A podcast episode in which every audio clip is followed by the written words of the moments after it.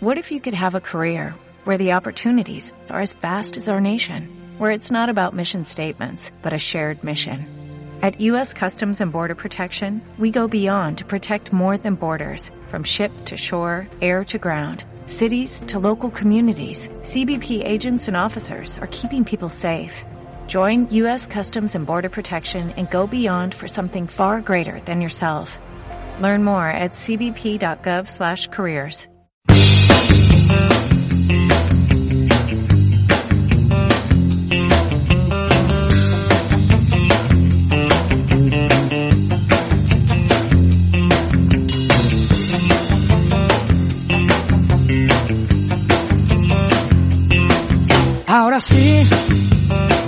que ya empiezo a entender las cosas importantes aquí son las que están detrás de la piel. Y todo lo demás empieza donde acaban mis pies.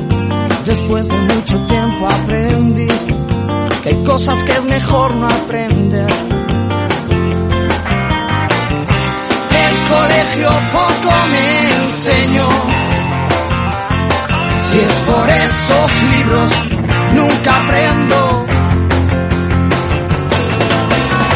a coger el cielo con las manos, a reír y a llorar lo que te canto, a coser mi alma rota, a perder el miedo a quedar como un idiota y a empezar la casa por el tejado, a poder dormir tú no estás a mi lado. Menos mal que fui Un poco granuja, todo lo que sé. me lo enseñó una bruja. ¿Qué tal, motherfuckers? Aquí estamos en el Team Channels. Somos unos granujas y todo lo que aprendimos nos lo enseñaron unas brujas. ¿Qué tal? Recibe un cordial saludo de este que está hablándote en el micro y en la parte técnica, tu amigo Channels. Por dentro estoy en ruinas. Mi cigarro va quemando el tiempo. Tiempo que se convirtió en ceniza. Aquí estamos en una edición más y estamos para hablar de tenis. Nos va a acompañar Baby Yoda y hablaremos, como no, de apuestas deportivas relacionadas con el tenis. Siempre para mayores de 18 años y apuesta con responsabilidad. El colegio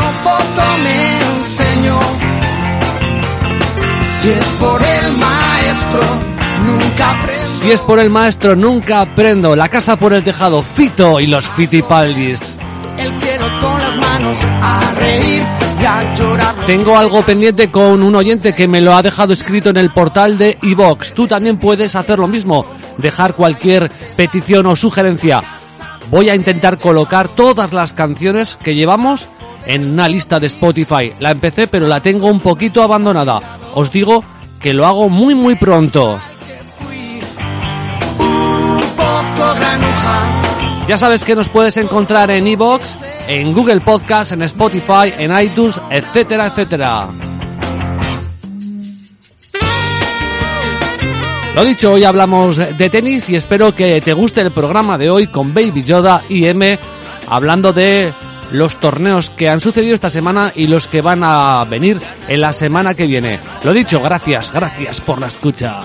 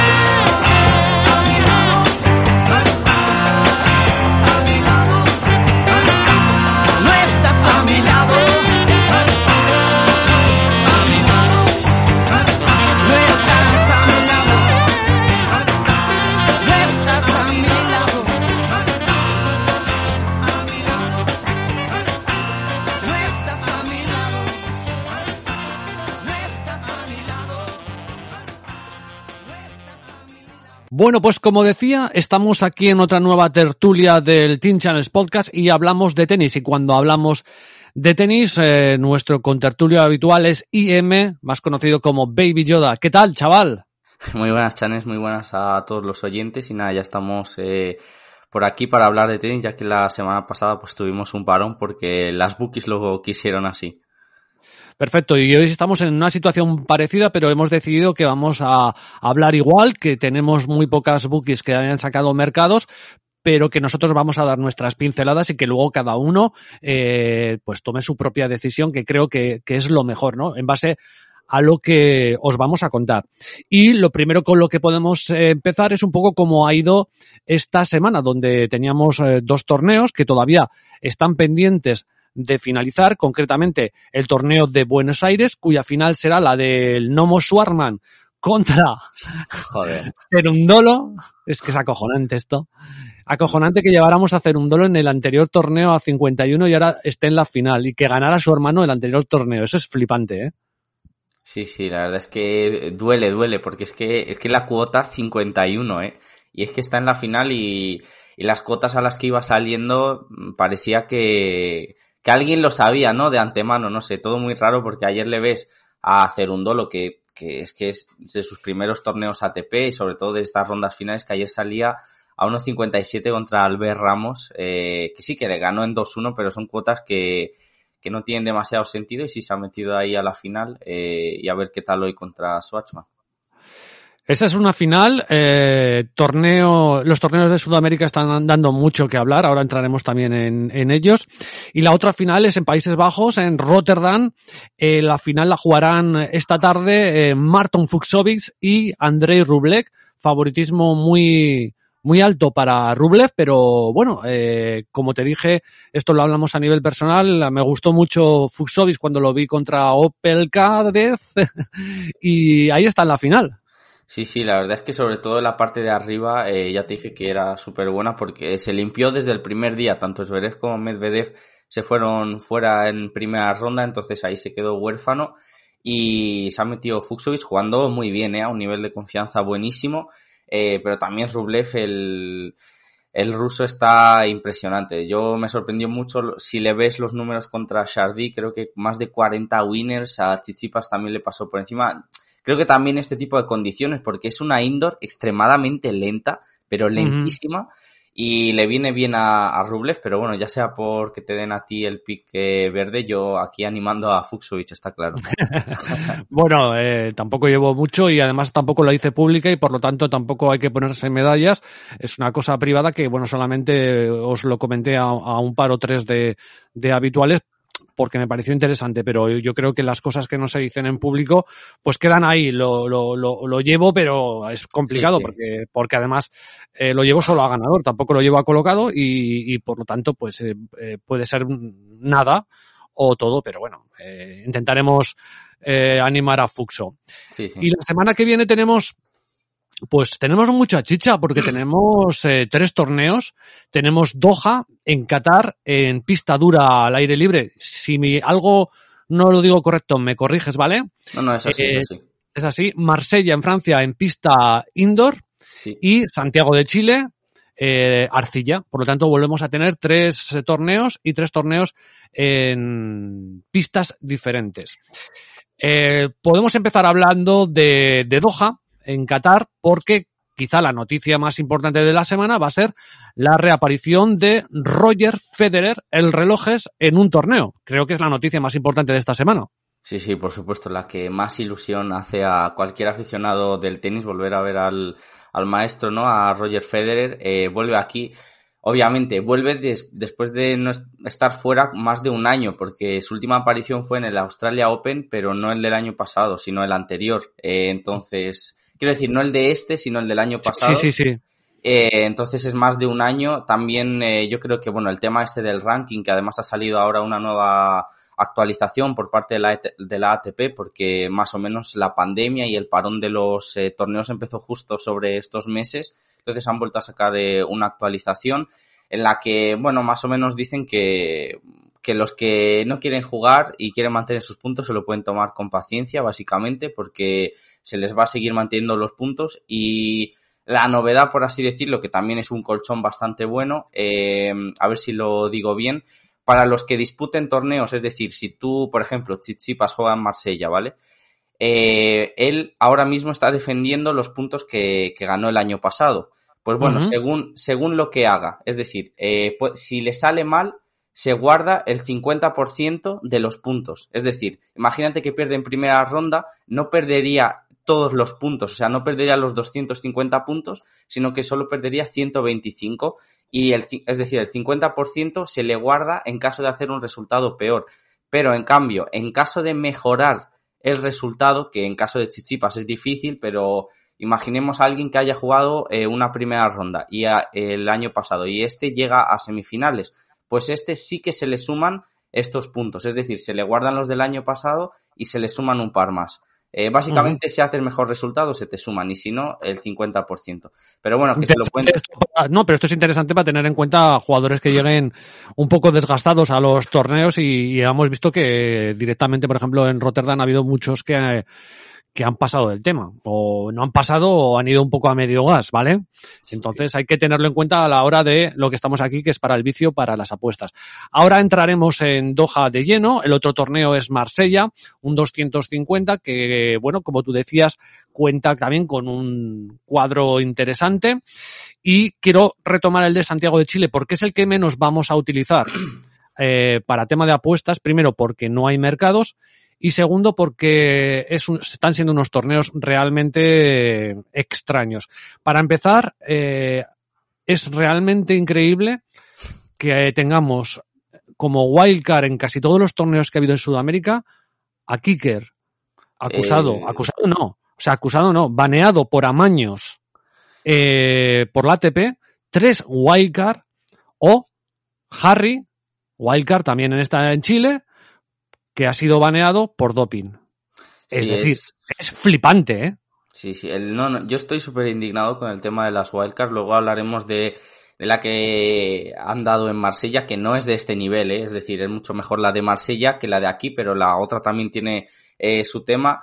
Yo cuando vi lo de Kicker, que además te lo pasé por privado, dije, menos mal que no tienen un gran slam en Latinoamérica, porque si no le llegan a dar una wildcard para el cuadro final. Esto es tema ya de agentes, de contactos, de dinero, porque obviamente aquí que anda que no, o sea, aunque pierda en primera ronda, él le viene genial. Si es que solo ir acumulando primeras rondas después de estar dos años parado es sumar eh, puntos, puntos, puntos e ir ascendiendo, para que luego, aunque sea, te puedas meter en los Challenger a cuadro final, porque obviamente él empieza desde lo más abajo, o sea, no se le guarda ningún punto, no puede utilizar el ranking protegido, por mucho que haya sido top 100 ni nada por el estilo.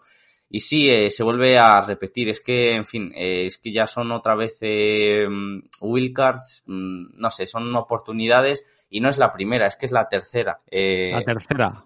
Es que es es- tremendo, es tremendo. Así, y tenemos el torneo de el torneo de Santiago que, que evidentemente pues vuelven a repetir los mismos ilustres que han estado eh, de, de viaje por ahí eh, en torneo de Buenos Aires y en Córdoba. Pues aquí está eh, pues Del Bonis, Munar, Carballés, Los Terundolo, Joe Sousa, eh, Cristian Garín, Galán, Lama, en fin. Y como cabeza de serie número 2, Benoit Per.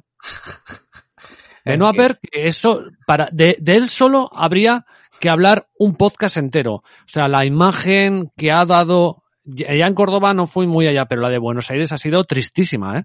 Sí, sí, además es, eh, se le veía sobre todo, yo creo que se entiende lo del partido si ves lo que pasa después, quiero decir, eh, solo hay que ver cómo acaba el partido, tirando, bueno, en plan, tira una, el primer saque mm, a la red, está el recoge, el recoge pelotas yendo a por la pelota para, Sí, sí, para sí. quitarla y ya él está sacando segundo servicio para mandarlo fuera para que se acabe.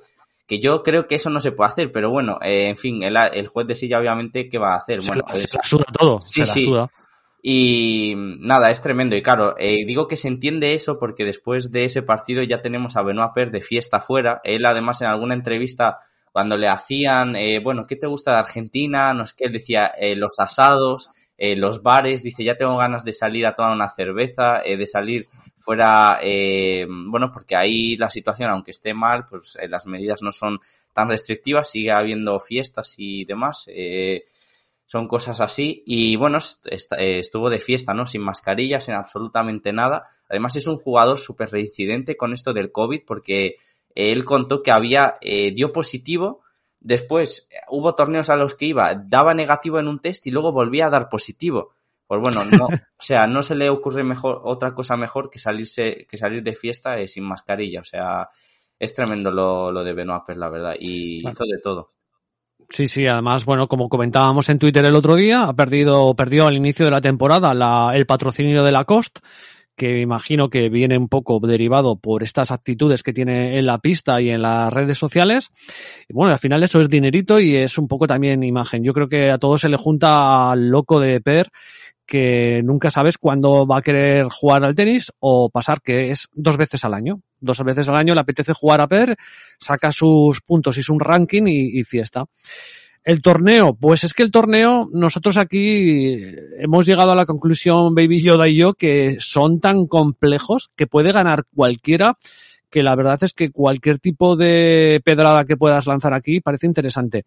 Yo aquí no descartaría algún troleo con incluso con eh, Harry, ¿eh? No te extrañe, no te extrañe absolutamente nada. Jugando en casa, pues está claro. Eh, pero vamos, yo digo que estos torneos además son muy desmotivantes porque es, es flipante, porque bueno, también mira el caso ahora de que está tan de moda el tema cuotas y tal. Eh, las cuotas en los torneos que hemos visto en Buenos Aires, en Córdoba, y esto va a ser lo mismo, eh, son más de un torneo ITF que de un ATP. Es que se hunden en 20 minutos, o sea. Sí, es que en los, en los mercados de, de ATP, cuando hablamos en Twitter o cuando hablan en Twitter de mercados líquidos, cuotas de cierre y toda esa mandanga eh, especialista, la verdad es que en el tenis esto es, funciona de otra manera. No hay tanta liquidez te tienes que ir a los Grand Slam y aún así determinados partidos tampoco. Y en torneos como este ATP 250, eh, bueno, dos o tres tipsters que sean conocidos y que tengan mm, bastantes clientes, eh, que abren además eh, de manera muy rápida, que los que se llaman lanzadores de IRLIS, pues te, sale una cuota 2 y en una hora la tienes hundida a unos, a unos 60, ¿eh? Sí, es que yo además me quedo con una cosa que dijiste tú, que yo realmente es que opino así, es increíble cuando vemos eso, eh, que es que pasa de tener valor una cuota a tener la otra. Y es que es, que es así, porque si a ti te, si para ti es un, partido 60-40, pero a uno le eh, abren más o menos a esas cuotas y al final acaba pagándose uno 1.30 y el otro, yo que sé, 3.50, 4, por ahí, es que eh, pasa de tener valor por, por ese hundimiento de cuotas, que al final tú dices, bueno, entiendo por qué se han metido aquí, ya sea por lesión o por medical timeout o yo que sé, lo que haya pasado en el partido. Sí, claro, luego, luego hay gente que, luego hay gente de pronosticadores que eh, no hacen un stopping, es decir, te cuento, tú dices y sacas, por ejemplo, Coefer a 262. ¿Vale? Y dices, bueno, puedes entender que esa cuota tiene valor cuando, cuando sale, ¿vale? Y dices a tus clientes, oye, yo voy con 262. A tus clientes, tus seguidores, lo que sea. Y le dices, pero por ejemplo, a partir de 2.20, por ponerte un ejemplo, ya no entréis. Es decir, este es el tope de la, de la cuota a la que yo creo que deja de tener valor. Entonces, si tú eso no lo dices y tienes muchos clientes, a los clientes se la pela. Entran 2.62, 2.40, 2.20, 2.10, 2, 1.80. Me explico, ¿no? Sí, sí, a 1.50. Claro, entonces al final, al final mm, da igual. O sea, es como que no, no, no, no sé si es que no van al valor de la cuota o, o alguien no les dice que hay un momento en que cuando tu pronosticador al que sigues te está sacando 2.62, puedo entender que llegues un poco tarde y lo cojas a 2.50 y tengas esos 12 ticks de diferencia, pero cuando la coges a 1.90, estás hablando de, 72 ticks de diferencia en el cual las estadísticas de tu pronosticador al que sigues no van a ser las mismas que las tuyas. Tendrás que analizarlo si te cubica cogerlo a 1.90 y parece ser que la gente, boom, boom, boom, boom, se tira. Bueno, no sé, eso ya eso dará para, para otro tema algún día. Sí, yo estoy, eh, ya solo para terminar con esto, creo que al igual que cuando les preguntabas a Don Draper y a Nubet, eh, es que el tenis funciona totalmente diferente y, yo creo que el tema de las informaciones al final empiezan porque yo considero que como tipster muchas veces en el tenis no tenemos la información suficiente porque es que yo leo cada cosa que digo, si esto lo hubiésemos tenido, esto sí que sería en plan información de oro y podrías ganar, pero muchos se montan una teoría que puede ser totalmente falsa o incierta porque no estás al lado de los jugadores, porque no, no manejas en ese entorno tan privado y de ahí, en plan, te crees que esa cuota está bien pagada cuando no es así. Yo, por ejemplo, por darte un ejemplo y terminamos ya con esto, leía a Zverev en Rotterdam decir que llevaba cinco días entrenando ahí y que de estos partidos que juegas de entrenamientos y tal, que no había ganado ni un set. Decía, es que yo estoy jugando aquí y no he ganado ni un set, ¿cómo voy a llegar al partido y voy a ganar? Es que es normal que pierda. Si tú eso, es decir, llegas a verlo, pero eso no lo sabe ningún tipster ni nadie, por eso la información en el tenis es que es tan confidencial. Algunos pueden saberlo, dependiendo de que habrá tipsters o habrá gente que, esté metido en eh, muy dentro del tenis. Eso ya yo no lo sé, no lo puedo valorar. Lo que sí que creo es que muchos que tiene ese movimiento de cuotas se va, por ejemplo, el de Ramos, aparte de por jugar mal, el de Ramos, el que la gente tire a favor de Coefer, es porque en el partido que fue, creo que fue contra Rune, pidió... Eh, pidió fisio. Sí, sí. Entonces, eh, tenemos que entender que, que, aunque la gente lo crea, la mayoría de los tipsters eh, entre que yo no me incluyo, me incluyo como trister, la, la, la cuestión como soy, soy un, creo que soy más entertainment que otra cosa, pero la mayoría de los tipsters no se ven todos los partidos. Es imposible. O sea, puedes ver muchos, pero incluso por coincidencia de tiempo, porque necesitas dormir. O sea, ni aunque te pegaras, ni aunque te pegues 14 horas, alguno puede ser que alguno esté muy enfermo. Entonces, utilizan mucha información y todos utilizan prácticamente la misma información que son las páginas web, en las que te dicen, o, las noticias informativas que te dicen si un tío ha pedido fisio, eh, cómo ha sido el partido, cómo se ha desarrollado. Y sobre eso muchas veces se basan.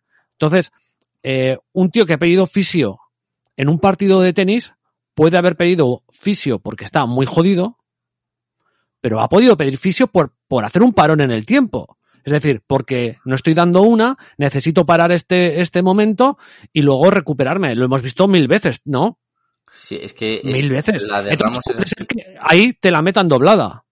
Es decir, el, el, hecho de pedir un fisio puede ser que un tío esté mal, o puede ser que un tío haya pedido el fisio para parar el partido y no tenga ningún problema, o sencillamente tenga un pequeño agarrotamiento que en dos días se le cura.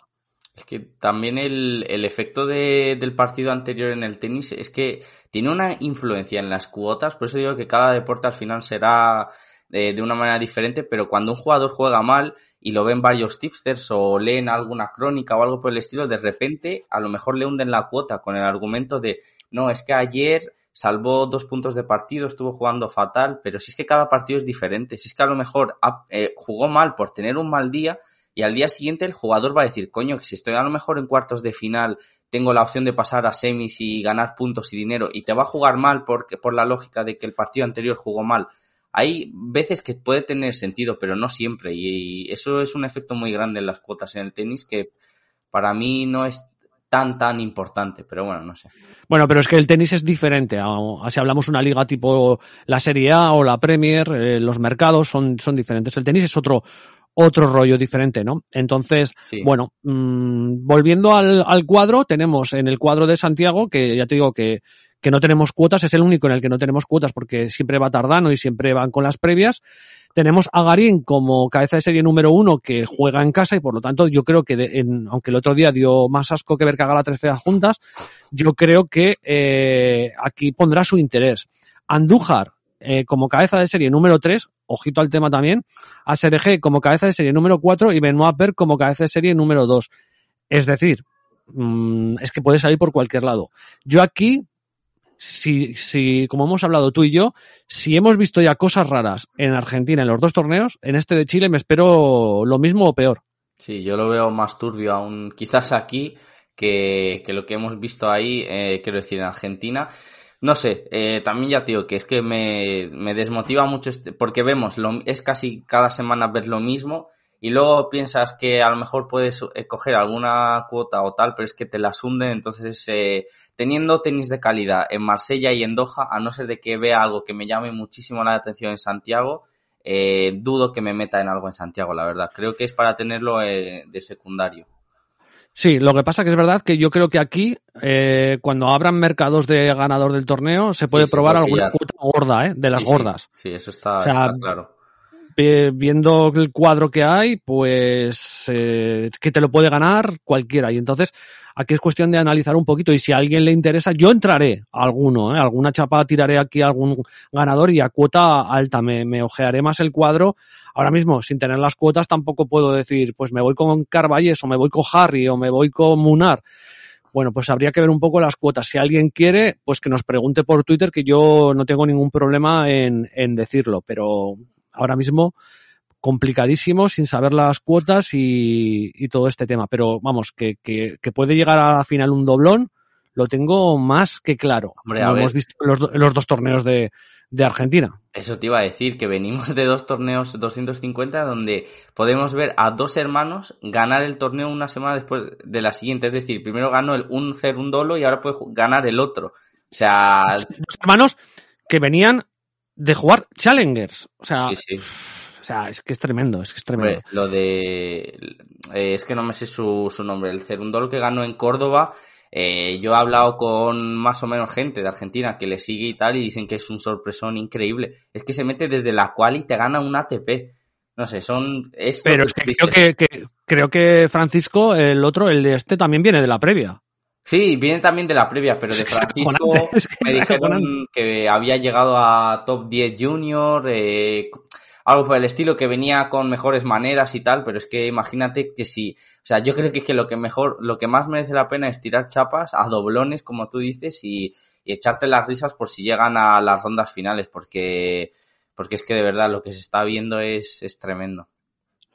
Perfecto, bueno, pues nos vamos ya al tenis de mm, menos eh, sospechoso y empezaríamos, por ejemplo, ya que tengo aquí abiertas las cuotas de ganador, no las han puesto todavía en la Casa Verde ni ganadores de cuarto, pero bueno, podemos ir haciéndonos una idea de la gente que está, de cómo están los cuadros. Empezaríamos, por ejemplo, si te parece con el de Marsella, si te parece bien. Sí, El de Marsella, que cuenta con un buen cuadro, tiene como cabeza de serie número uno a Dani Medvedev, eh, cabeza número tres a Karen Kachanov, a cabeza de serie número cuatro el local Humbert y cabeza de serie número dos eh, Sisipas. Sisipas que viene de, ganar dos años consecutivos este torneo. Eh, exacto. O sea, bueno, no sé si dos años, porque la última que tengo yo creo que es de Cachanos, pero a lo mejor sí, o sea, no lo tengo eh, mirado.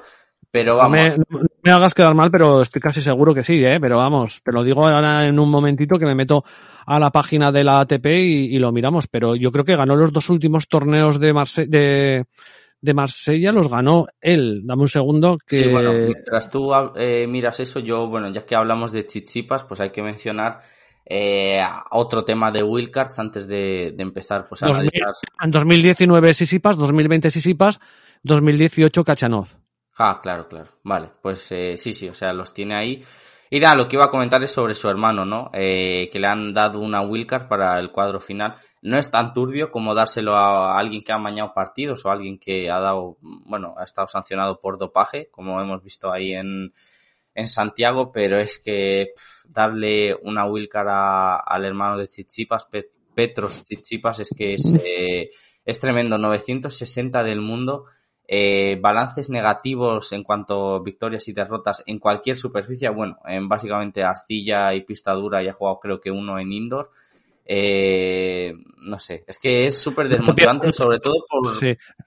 No te pierdas también a las, las wildcard que le dan a, a Hugo Gastón, ¿eh? Sí, bueno, es que... tiene, que tener buen, tiene que tener buen representante. Sí, fue, eh, yo creo que es además por, eh, por el partido que hizo en Roland Garros contra Dominic Thiem, que además como había público y tal, y se fue a 5 sets, y empezó, bueno, eh, empezó 2-0, luego remontó. Bueno, creo que causó buena imagen y se lo dieron, pero, pero mira, lo que yo digo es cómo tiene que sentar a alguien, no sé, francés, que esté destacando, que anda que no, que no los hay franceses jugando en Challengers y demás, para al final acabar darle una wildcard de cuadro final. Es que yo dije, al menos darle una de quali, que va a perder igual, que es que le van a meter un palizón, pero no le des una wildcard de cuadro final. Pero bueno, esto también va a tema de representantes. Algunos me decían que claro, que a lo mejor lo, lo había pedido Chichipas, pero es que yo creo que, que hay límites y límites, ¿eh? Ojo, pero Yo estoy con eso, ¿eh? Yo, yo creo que Sisipas, después de ganar dos torneos, más eh, ten en cuenta que, que en estos torneos, eh, lo que hemos hablado alguna vez, siempre hay, aparte de, de que vayas por los puntos, hay un caché.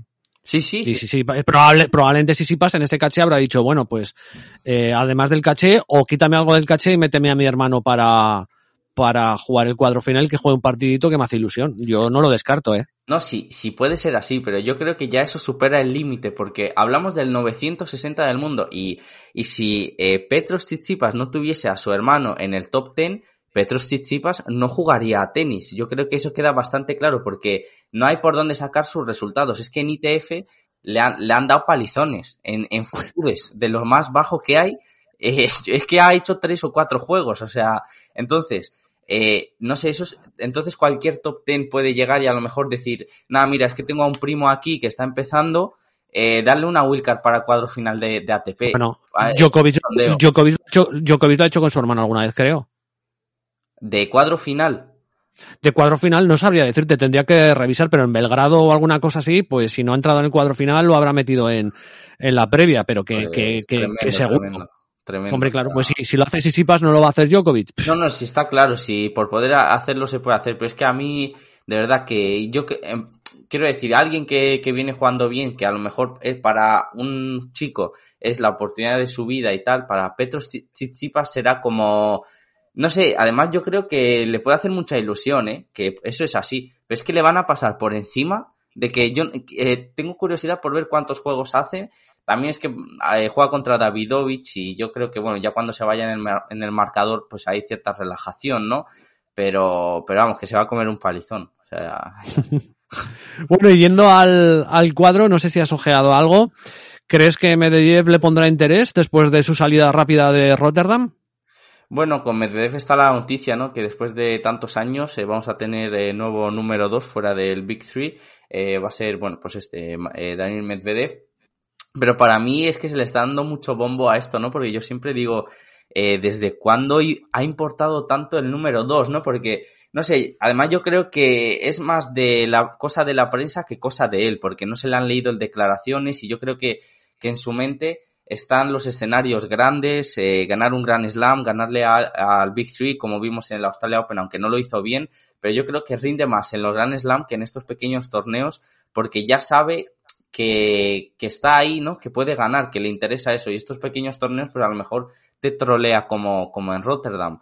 Entonces, Claro. bueno, eh, no sé, yo creo que Tiene un cuadro sencillo, quizá eh, lo más complicado es eh, que se cruzaría probablemente en cuartos con Sinner.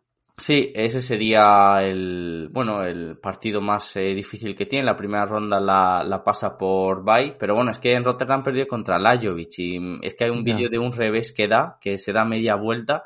En fin, no sé, eh, hay que ver cómo, cómo, cómo se toma este, este torneo, ¿no? Y a la que vaya avanzando. Yo por ahora no, no me metería porque ya digo que a lo mejor también le- lo, he pensado con Swatchman. Cuando acabas eh, la temporada y juegas, por ejemplo, la Copa de Maestros, te enfrentas a los mejores. Eh, juegas ahí un torneo, eh, aunque no haya público, escena grande. Yo creo que a lo mejor para un jugador que viene a jugar la Copa de Maestros, ir a jugar a lo mejor Córdoba o, o este tipo de torneos ATP 250, no es la misma motivación. No es lo mismo jugar la Australia Open que venir a jugar en Marsella con el público cerrado a Ya. jugarte 250 puntos con este ranking. Por la parte de abajo está Sisipas, que quizá la, bueno, te- tiene un cuadro un curioso, porque le podría tocar eh, Puil, eh, que evidentemente no está en, en el estado de forma que llegó a estar hace un par de añitos por diferentes cuestiones, pero bueno, por la parte de su cuadro quizá hemos visto un Nishikori mm, recuperado, ¿no? Sí, sí, sobre todo recuperando eh, nivel y confianza. Eh, le hemos visto rendir muy bien. También es de estos tipos de jugadores que cuando ya llevas eh, un tiempo fuera y sobre todo con cuando has vuelto has tenido una serie de derrotas, como por ejemplo David Goffin, una vez que consiguen ganar un partido, aunque hayan jugado mal el partido anterior, que eso es lo que venía diciendo antes del efecto del partido anterior, una vez que ganan ya tienen más confianza, ya saben eh, lo que es recuperar ese feeling, ¿no? De saber ganar y a partir de ahí cuando ganan en confianza son gente con, con mucha calidad. Eh, Nishikori jugó bastante bien, también creo que la, bueno, eh, la superficie de Rotterdam le venía bien porque al ser más lenta no le hacía precipitarse tanto, aunque en pista dura juega bien. Y sí, la verdad es que sale muy favorito contra Herbert y a ver cómo, cómo sigue el nipón. Luego, por la parte de Kachanov, eh, parece que tiene un cuadro, lo hemos visto también jugando decente en Rotterdam, parece que tiene un cuadro bastante decente. Ahí la verdad es que hasta semifinales le veo muy complicado que alguien le pueda meter mano, eh, porque va por el lado de Travaglia, McDonald, Bonzi, Rusubori, Nishioka, en general, pues salvo que tenga un despiste muy grande, él debería de tener un cuadro asequible para llegar a semifinales. Lo que pasa que es verdad que también es el tercer favorito en cuotas, ¿vale? Y por lo tanto no está muy elevado. Y luego por la parte de, de Humber, aquí, bueno, Humber está dejando de- ba- bastantes dudas en nuestros primeros torneos. Y bueno, no sé. Aquí, Yo tengo apuntado uno aquí.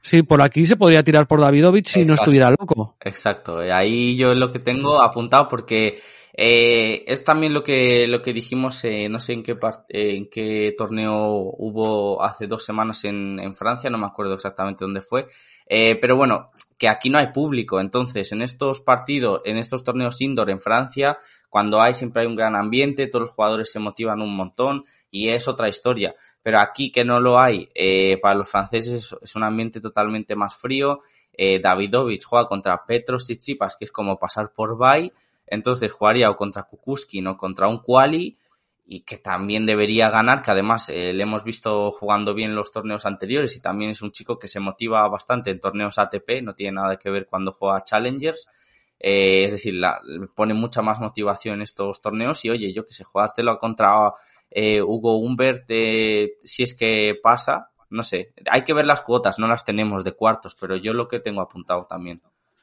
Claro, la cuota ganador del torneo de Davidovich está en 31, en una, en la única casa de momento que ha sacado cuotas para hacernos un poquito de idea.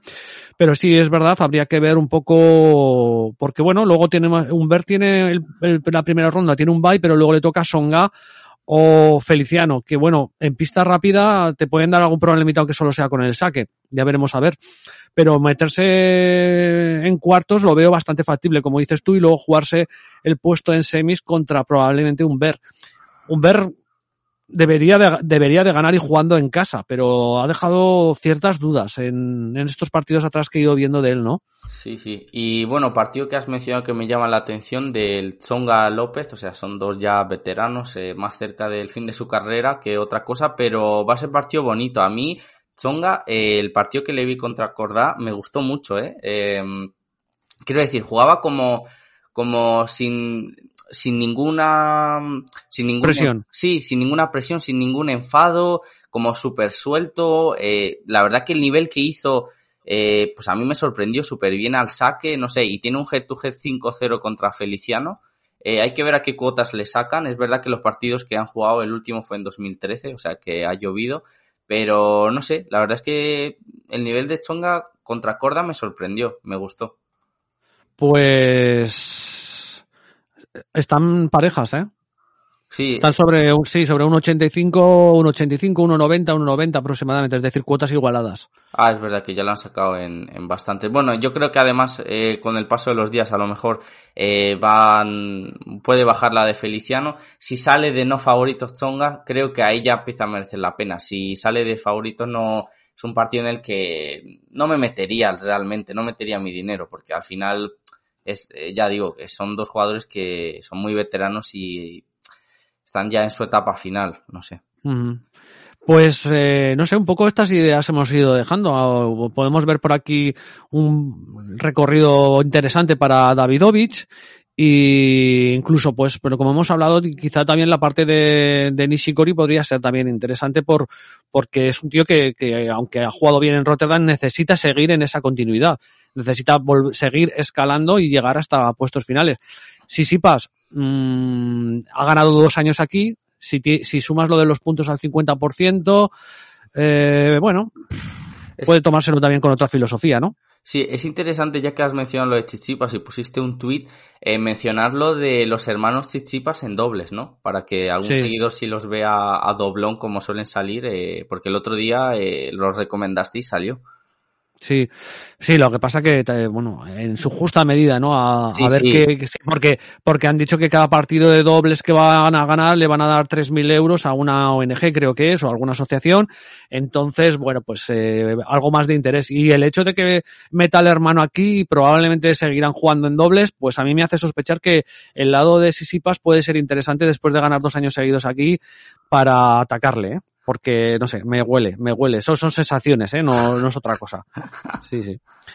Vale, perfecto. Bueno, pues nos iríamos a- al último torneo, Sí. que es el de, bueno, termino diciendo en Marsella que más o menos las, las cuotas son las siguientes, ¿vale? Aproximadamente, porque no han sacado muchas bookies, Medvedev aproximadamente al par, a 2, Sisipas a 3.25, Kachanov a 9, Sinner a 12, Umber a 17, Nishikori a 20 y Davidovich a 31.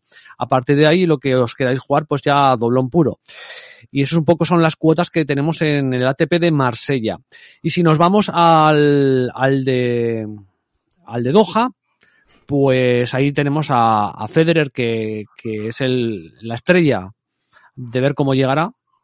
Yo creo que, bueno, habrá, que ver, pero bueno, vamos a repasar.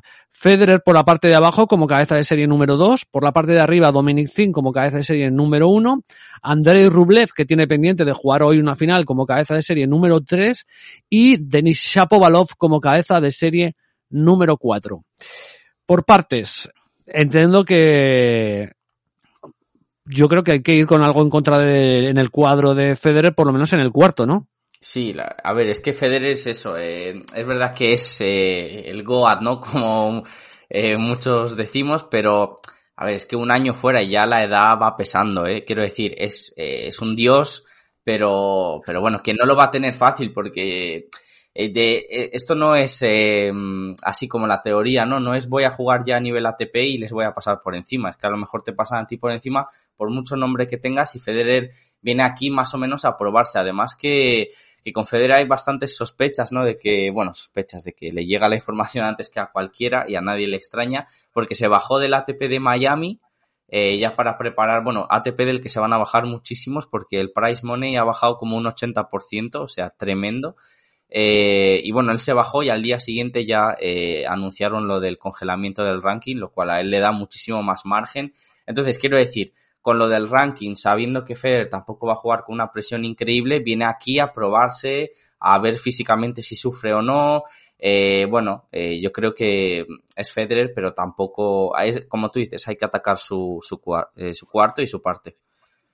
Sí, porque en esa parte del cuadro, a mí lo que te he dicho, quizá dentro de lo que hay, eh, una de dos, o te vas con Borna Choriz o te vas con Daniel Evans, por ejemplo, sería dos opciones. A mí eh, realmente no es un jugador que me entusiasme, pero eh, me ha sorprendido muchísimo, pero muchísimo eh, su semana en Rotterdam, la de Jeremy Chardy. Impresionante lo, cómo ha jugado, de verdad, palazo tras palazo y le entraba todo. Es que yo, mm, sobre todo, le leí en su partido de cuartos, no, de octavos de final que decían que, que no se veía un nivel de Chardy desde hace un montón de años, eh, hasta ese punto, ¿no? Y yo le vi, Aquí- sí, Sí, sí, yo estoy de acuerdo contigo, pero hay, hay un problema aquí.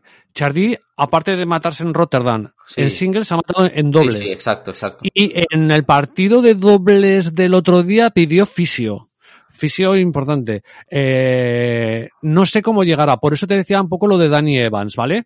Porque además yo creo que Danny Evans es en este tipo de torneos y después de haber ganado eh, su primer torneo, etcétera, yo creo que, y ha descansado, yo creo que le, que le puede ganar a Chardy. Es decir, estoy de acuerdo con lo que dices tú, pero te- tenemos que bus bueno, yo ahí buscaría más la, la tirada de Evans. Yo, eh, personalmente. Sí, sí. Y si no le gusta a alguien por el cruce con Chardy, pues a lo mejor Choriz, porque tiene un cuadro, pues por la parte de ahí que es eh, Yaziri, de nuevo, este cuántas que ha tenido en Doha, todas, las de todos los años, Todas, el taxista, tu- el taxista tunecino, Basilio, que creo que no gana un partido desde 1945 que acabó la Segunda Guerra Mundial, y Milman. Es Es que- decir, yo aquí o me tiro con Choriz para ver si le gana a Federer para meterse en el en semifinales o me tiro con Daniel Evans.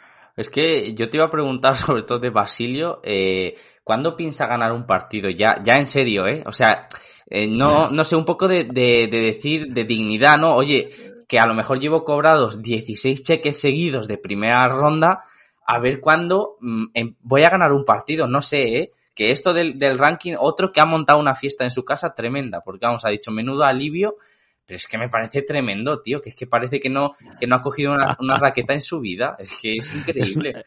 Es una puta pasada, sí. Entonces, al loro porque Daniel Evans sale a 67 en el cuadro y Borna Choriz sale a 9,5. Es que la diferencia Uf, es es, es, es gorda, ¿eh? Sí, De sí. hecho, date cuenta una cosa, Roger Federer se paga 9 y Borna Choric a 9,5.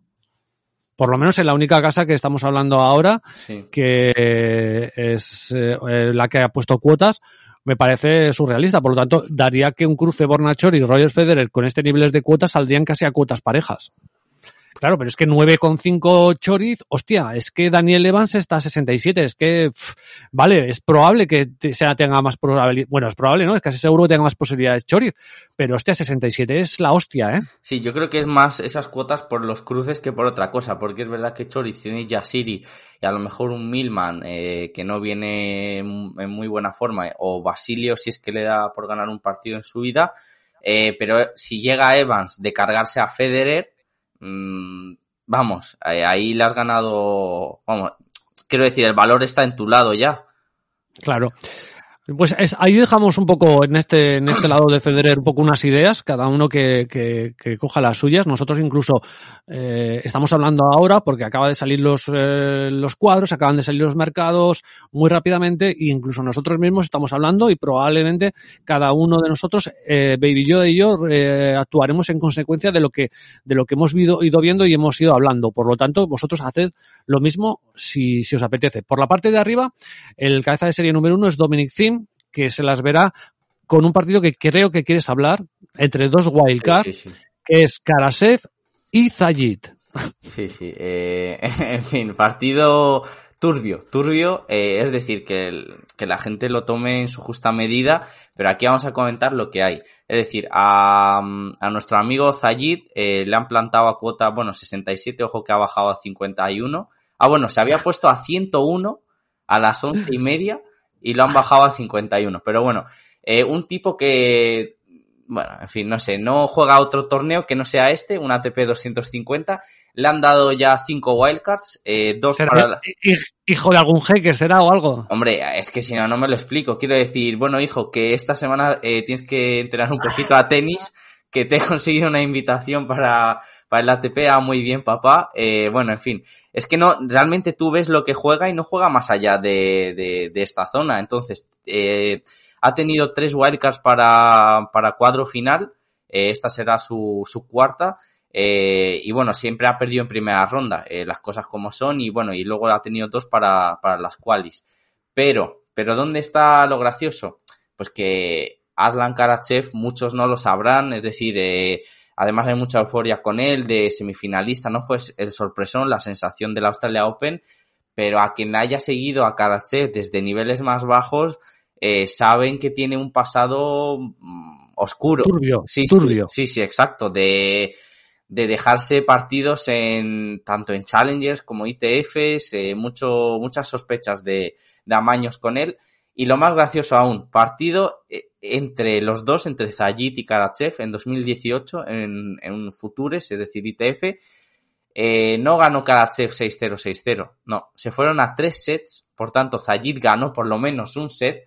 Eh, y bueno, o sea, 6-3, eh, 7-6, 6-3. Entonces, quiero decir, un set de Zayit o alguna troleada, ojito, porque yo creo que todos aquí piensan, buah, semifinalista del Australia Open, pa'lante.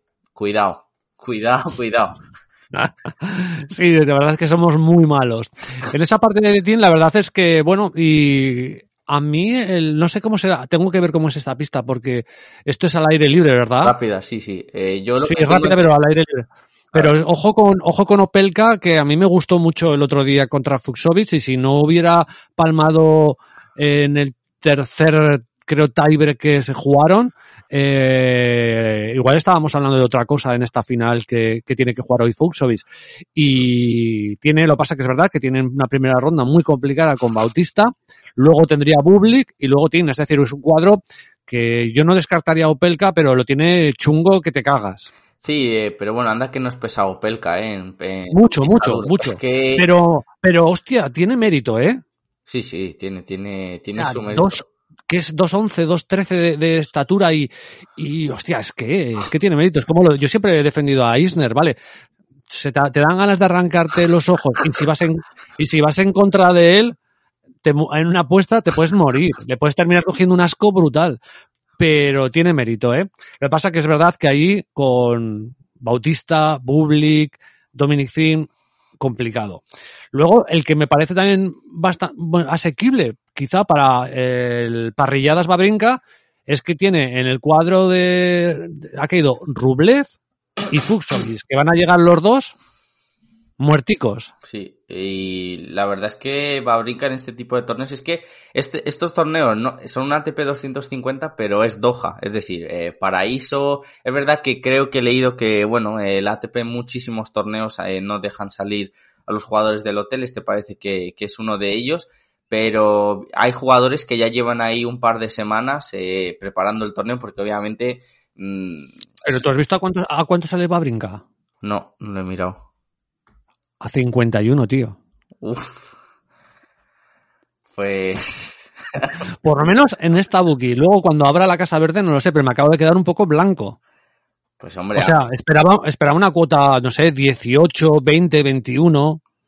Es buena, es buena. Sobre todo, además, Babrinka eh, le viene bien su primer partido porque es un jugador que necesita ritmo, necesita victorias, aunque en el primer partido se líe y se vaya a tres sets, él necesita tiempo de juego, ir mejorando. eh, y bueno, la verdad es que es eh, muy buena esa. Pues no sé, es que tienes. Ten en cuenta que ha caído por el lado de Fuxovic Lajovic, Gasquet Rublev. Es que, que sí, que Rublev muy bueno, pero que es que viene, vendrá probablemente de ganar un ATP 500, el viaje, eh, desgastado. Fuxovic ni te cuento, que tiene menos físico, creo yo, todavía que Rublev. Joder, es que esa, meterse con Babrinka me parece interesante. A ver cómo abren en la, en la Casa Verde, pero, pero me gusta, ¿eh? Luego yo sé, yo sé que a ti especialmente te gusta el cuadro por donde va Shapovalov. Cuéntame. Sí, eh, quiero ver. Ah, bueno, mira, esto te va a gustar también. Eh, Babrinka tiene semifinales el año pasado aquí, luego Sí. de final en 2019 y final en 2008, que desde entonces hace que no lo juega. O a lo mejor lo quitaron del calendario o algo. Pero quiero decir, sus últimos Bueno, pues como, aquí. pues como, pues como todavía no lo vamos a subir, como salgan las cuotas de Babrinka, no, vamos nosotros tú y yo el primero y le entramos. Y cuando lleguen los demás ya que cojan la cuota que puedan, ¿no? Habremos, bati- habremos batido a las closing ¿no? Y la, y, pero la contamos como verde ya, si baja. Hombre, lo metemos en estadísticas, claro, si sale, sí. Si no sale, no. Si no sale, no, diremos que, que como la gente no lo ha podido coger, pues no cuenta para estadísticas. Si sale, sí, claro. Y con ese, con ese Gil tenemos para todo el año. Pues mira, eh, me acaba de bajar la que tú dices y yo no le he metido eh, en la cara, la de la que me gusta de Shapovalov. Acaba de bajar de 9 a 6.50, pero bueno. Que sí, la verdad es que, como tú habías dicho, hay que atacar la parte de Roger Federer, eh, es verdad, pero a mí me ha llamado la atención ya, esto ya para buscarle quizás de, de ganador, el, el cuarto de arriba de Federer, es decir, donde está cabeza de serie Denis Shapovalov, y me gusta porque de Shapovalov, al seguirle en redes sociales y tal, que además creo que es muy interesante eh, seguir a los jugadores en redes sociales para saber, por ejemplo, para ver si Benoit Pérez está de fiesta o no. Eh, no es gran cosa, pero bueno, también te echas tus risas. Entonces está por ahí Shapovalov que desde la Australia Open eh, ya se fue a Doha, es decir, se ha tirado ahí las últimas tres semanas con Jusni entrenando, porque además ya digo que es un sitio que a cualquier jugador le encanta y muchos viven ahí, ¿eh? Además, eh, sin ir más lejos, Verdasco, le, le, le leí unas, claro, leí unas declaraciones que decía que, que no, que quería jugar este torneo, pero que al final nada, que no está totalmente recuperado, no sé qué. Bueno, simplemente eso, que es un sitio paradisiaco con mucha pasta, que, y muchos viven ahí, les encanta estar ahí, entonces Shapovalov se ha tirado ahí las últimas tres semanas, y es más, creo que a lo mejor también tienen residencia ahí. Eh, entonces, en cuanto a condiciones, jet lag, todo eso, totalmente bien. Eh, jugaría contra Pospisil, eh, que, bueno, serían compatriotas y tal, pero no me parece un partido muy difícil o un quali. Y por ahí está Gofan, Krajinovic o Nego Fritz. Mm, sa- Sabiendo que pasa por Bay, lo veo un cuadro acce- accesible y luego eh, sería en semis jugar contra Roger Federer, que lo dudo, contra un Chorich o ojalá un Daniel Evans, que aún así de todos estos me parece mejor eh, Denis Shapovalov y ya te la juegas en la final contra Zayed, el catarí, a lo mejor, yo que sé. No, pero me parece Hombre, la verdad, la verdad es que ta- tal y como estamos hablando, se podrían probar los dos porque van por diferente lado.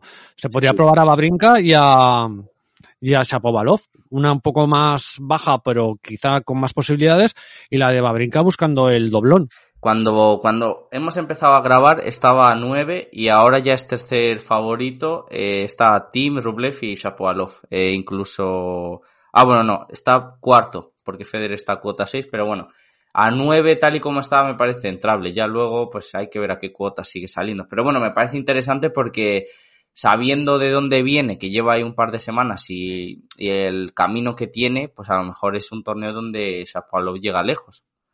Me parece interesante, ¿eh? Hemos dejado buenas piezas aquí en Doha, ¿eh? Yo creo que aquí se puede, bueno, por lo menos eh, de, de, de pre se puede tirar a cosillas, ¿eh?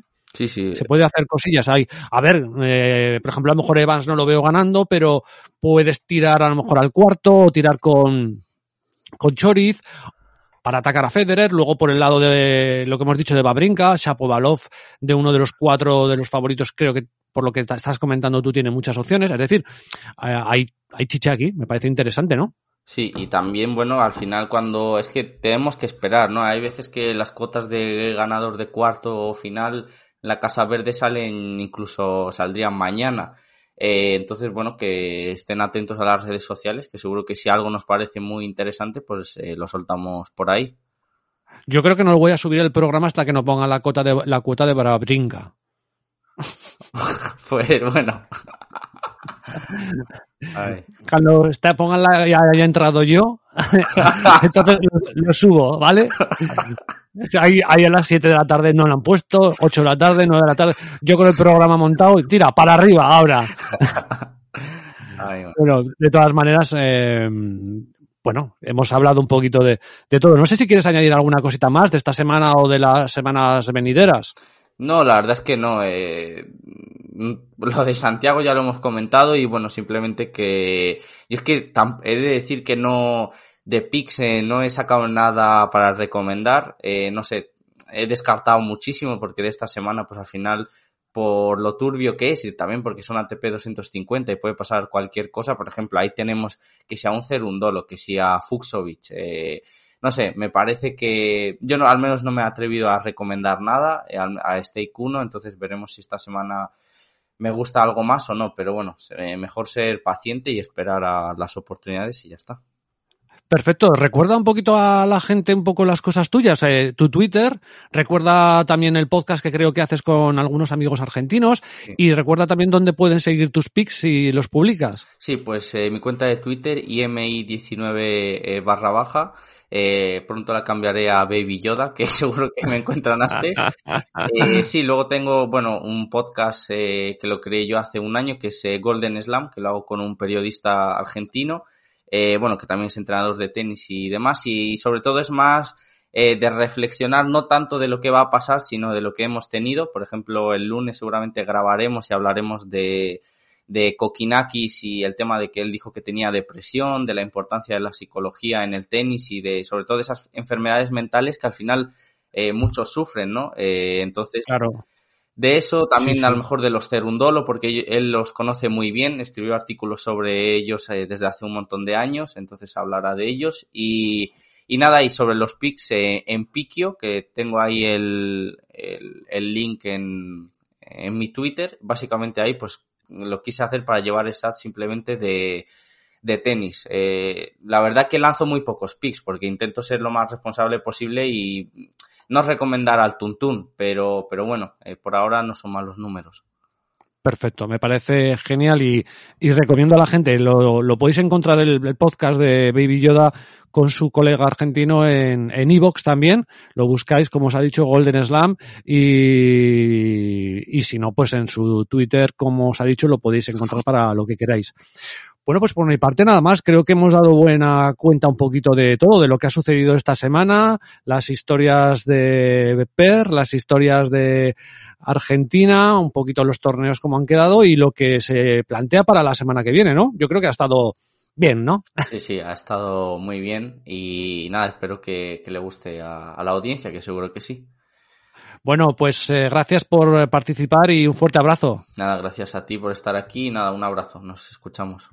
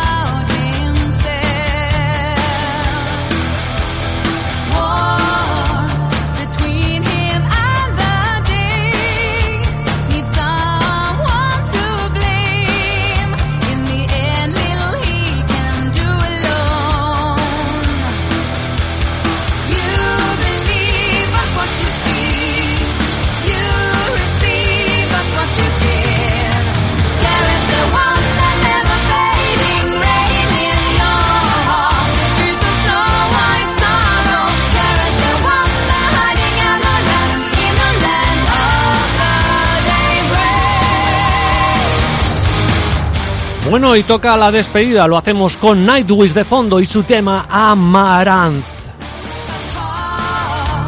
Bueno, pues buena dosis de tenis para completar lo que ha sido esta semana de tenis y la que será la semana venidera. Lo hemos hecho como siempre con Baby Yoda.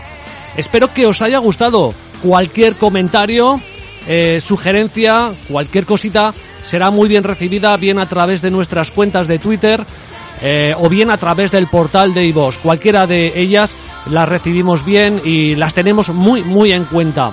Lo dicho, ha sido un placer estar contigo este tiempo de radio. Agradecer, como digo, a, a IM por estar ahí al otro lado y a vosotros, que sin vosotros no somos nada, que estéis ahí presentes escuchando.